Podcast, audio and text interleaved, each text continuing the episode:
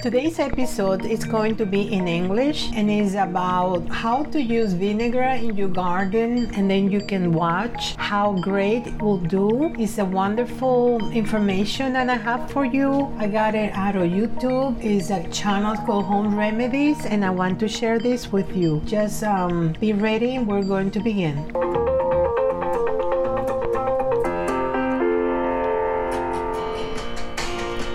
Vinegar in your garden and watch what happens. As the world becomes more and more environmentally aware, people are starting to trade in their name brand cleaners, full of toxic chemicals, for environmentally friendly alternatives. Vinegar is the perfect non toxic ingredient when making organic cleaners. But did you know that it can also be used in your garden? Growing a healthy organic garden means avoiding chemical pesticides or plant foods, and the best substitute is vinegar. It'll help your garden grow and thrive. Here's a few ways you can use this miracle ingredient and make your garden the envy of the neighborhood. Number one, herbicide. Vinegar can be used as an effective organic weed killer. All you need to do is mix a gallon of distilled vinegar with 2 tablespoons of liquid dish soap and 1 cup of salt. Stir it well to make sure the salt is completely dissolved. Pour the mixture into a spray bottle or garden sprayer and spray it over the area in which the weeds are invading. You might need to spray the weeds a few times for them to die all the way down to the roots. Number 2. Use vinegar to repel ants. If you can't seem to get rid of those pesky ants in the summer, vinegar can be used outside as an effective ant killer or deterrent. Create a mixture with equal parts of water and vinegar and spray it directly onto the ants. This is one of the best ways to get rid of them permanently. If you want to deter them before the problem even starts, spray the mixture onto any areas you wish to keep ant free, like places they've been in the past, and any entrances that they can get through. It's an excellent way to keep ants out of cat food as well. Just don't spray it directly onto the cat food. You can also spray it around your house to keep flies away. Number 3. Help with germination. Have you ever eagerly planted seeds only to have them simply sit in the ground and never bud?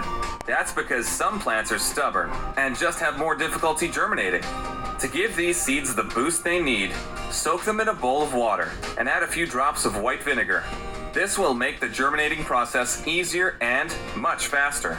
Then plant the seeds as usual, and soon you'll see the first green shoots. Number 4. Use vinegar to keep fruit flies away.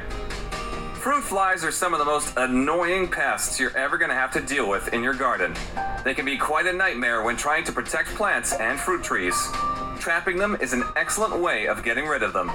To make your fruit fly trap, simply add some apple cider vinegar and a few drops of dish soap to a jar.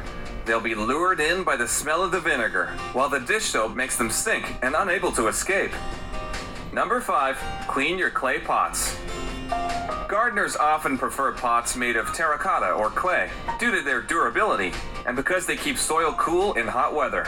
Unfortunately, these miracle pots are also prone to absorbing minerals that cover them in white stains. You can clean these spots quickly by making your own all purpose cleaner.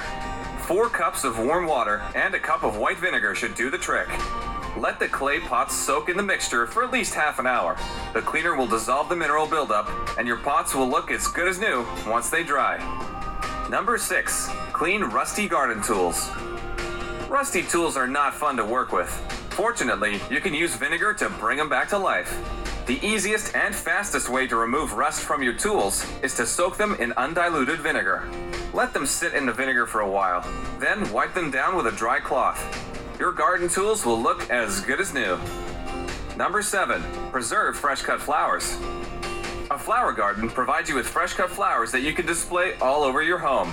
But once you cut the stem, you cut the lifespan as well. A plant's roots are responsible for supplying the nutrients it needs to survive. And once they no longer have them, they'll begin to wilt after just a few days. One way to slow down this process is to fill a vase with one liter of water, two tablespoons of vinegar, and two tablespoons of sugar before adding your fresh cut flowers. And if you remember to switch out this mixture every few days, your flowers should last for weeks to come. Number 8. Keep animals out. Household pets, or any small visitors like raccoons or wild rabbits, can be detrimental to a garden. They may be cute, but they can also destroy and eat plants you worked so hard growing. To keep animals out, simply place a few vinegar soaked items around the perimeter of your garden. Number 9. Use vinegar to increase soil acidity. Most common plants can't handle white vinegar, but acid loving, drought tolerant plants like gardenias, rhododendrons, and hydrangeas thrive on its acidity. Use a mixture of a gallon of water and a cup of distilled white vinegar to water these plants. For common plants that don't love acidity, you can add white vinegar to the soil to fight lime and hard water. Number 10. Clean outdoor furniture. Outdoor furniture or benches are exposed to the elements all year round, and keeping them clean seems almost impossible. But with vinegar, you can keep them sparkling and germ free. All you have to do is regularly wipe down all your outdoor furniture with a cloth soaked in vinegar. Number 11. Get rid of slugs and snails. Almost everyone knows that slugs and snails are the banes of any garden. They can damage it like nothing else. Like you would for ants, just spray them directly with a vinegar and water mixture to get rid of them for good. Number 12. Eliminate fungus. White vinegar is known for being one of the best ways to kill mold inside the home, and it works just as well for plants in your garden. It's a natural and efficient fungicide that helps to protect your plants.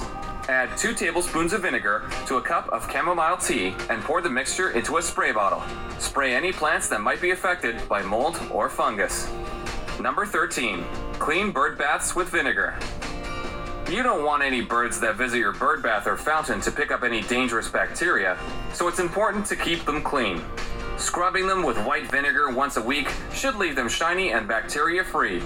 By doing this, you'll make sure that the water in the bath is always clean. It also helps to cut down on algae growth, and it prevents any unwanted odors. Number 14. Remove berry stains from hands. Growing berries in your garden will certainly seem worth it once it's time to harvest. The only downside is how difficult it is to clean your hands of the stains once you're done picking them. Well, there's no need to scrub your hands over and over. Just wash them with a little bit of distilled white vinegar to get rid of the juice stains. Number 15. Clean and wash fresh vegetables.